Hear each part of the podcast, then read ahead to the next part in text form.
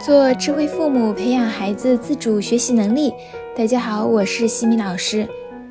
这节课给大家带来的主题是：孩子说我不想读书，该如何回应？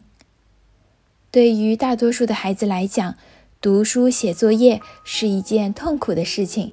尤其开学没几周，已经从孩子口中听到了好几次“我不想读书”。作为家长，是不是内心很崩溃？面对这样的情形，我们有没有好的应对措施呢？孩子说我不想读书，背后肯定是有原因的。我们要多去听取孩子的想法，了解清楚原因，才能够帮助孩子打消不想读书的念头。这里面的原因可能有多种，我们一个一个来看一下。第一种，孩子的学习压力过大。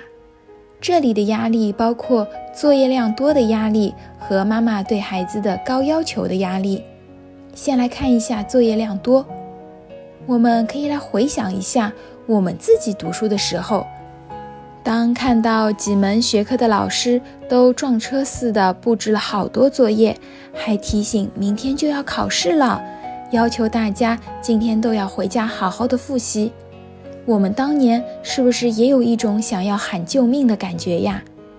孩子也是一样的，各门作业已经要搞到晚上九点多，妈妈还给自己报了多门课外班，课外班还有不少作业要完成，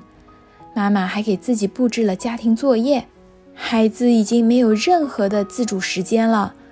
当孩子感觉读书不再是一件快乐的事情，而是让孩子充满压力时，当学习变成了阻碍孩子做喜欢事情的绊脚石时，他们对学习的兴趣是会逐渐消失的。如果孩子是因为这个原因不想读书，那么我们家长就要帮助孩子减轻学习的压力。倘若学校已经有不少的作业了，我们的课外班、家庭作业就要减少。否则，这些作业就会像一座一座大山一样，压得孩子喘不过气来，形成抵触的心理。就拿我女儿来说，现在步入三年级，能够感觉到作业比之前一二年级要多，所以在周一至周五的时间内，我女儿把学校作业做完之后，就是自己的自主时间，不会有任何的家庭作业。她会利用好周末两天来安排家庭作业。虽然我也知道买的很多辅导书都是空着没有做，但我也很清楚，如果我逼着女儿把辅导书做完，她的成绩也不会有多大的提升，反而会因为每天失去了自主时间而产生负面情绪，对学习失去兴趣。所以家长一定要让孩子每天都有自主时间。如果学校作业少，想给孩子增加家庭作业。那么一定要用生动有趣的话来吸引孩子，并且保证完成家庭作业之后，孩子还能够获得自主时间。最重要的是要给到孩子相应的额外奖励，比如给到红心，红心可以兑换奖品，这样孩子才不会觉得这是一种压力。我们再来看一下妈妈对孩子的高要求所产生的压力。这种情况在我的课程中有多次提及。妈妈对孩子的学习已经变成了强求结果，比如考试必须得到多少分，必须考多少名，这都是在给孩子施加压力。如果孩子没有达到妈妈的高要求、高期待，妈妈就会表现出失望、愤怒的情绪，让孩子对自己的能力感到怀疑，对自己的信心开始动摇。孩子努力了，但是妈妈始终没有看到自己的努力，只看到了自己的不足。久而久之，就会自我否定和产生想要逃避读书的情况。对于这种情况所引起的孩子不想读书，作为家长，应当放低对孩子的要求，多看到孩子进步的地方，看到孩子的长处、闪光点，帮助孩子重塑信心，求得进步。另外一种孩子说不想读书的背后原因，是在学习中遇到了困难，出现了畏难的情绪，比如因为课堂上跟不上老师的节奏，那么我们就要培养孩子做好预习的习惯，提前一天把次日新课的内容进行预习，在预习的时候有不明白的地方，做好相应的记录。第二天带着问题去听讲。如果孩子不理解，可以课后去请教老师和同学。如果是作业中遇到的难题，我们要引导孩子学会勇敢的面对，办法总比困难多，帮助孩子化解畏难的情绪，并给到解决的方法，比如查看辅导书、请教老师、把知识点和难点记在错题本上、给自己制定小目标等等。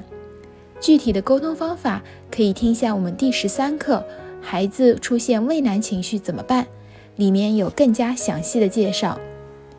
除此之外，孩子说我不想读书，也有可能是因为在学校里受到了老师的批评，或者被同学欺负了，受委屈了。这就需要多与孩子沟通，关心孩子校内发生的情况，帮助孩子疏导情绪。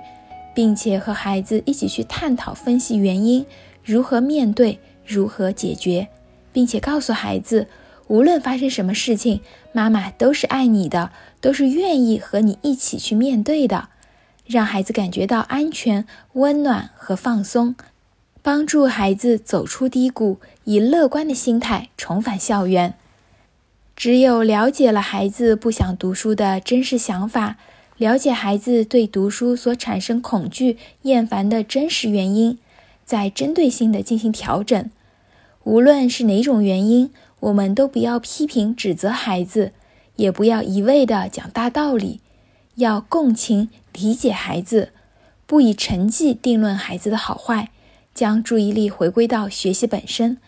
耐心倾听孩子的心声，帮助孩子缓解压力，勇敢的面对。化解不想读书的抵触和恐惧的心理。当孩子能够重新找到学习的乐趣和明白学习的意义，就会重拾学习的信心和兴趣，产生源源不断的动力。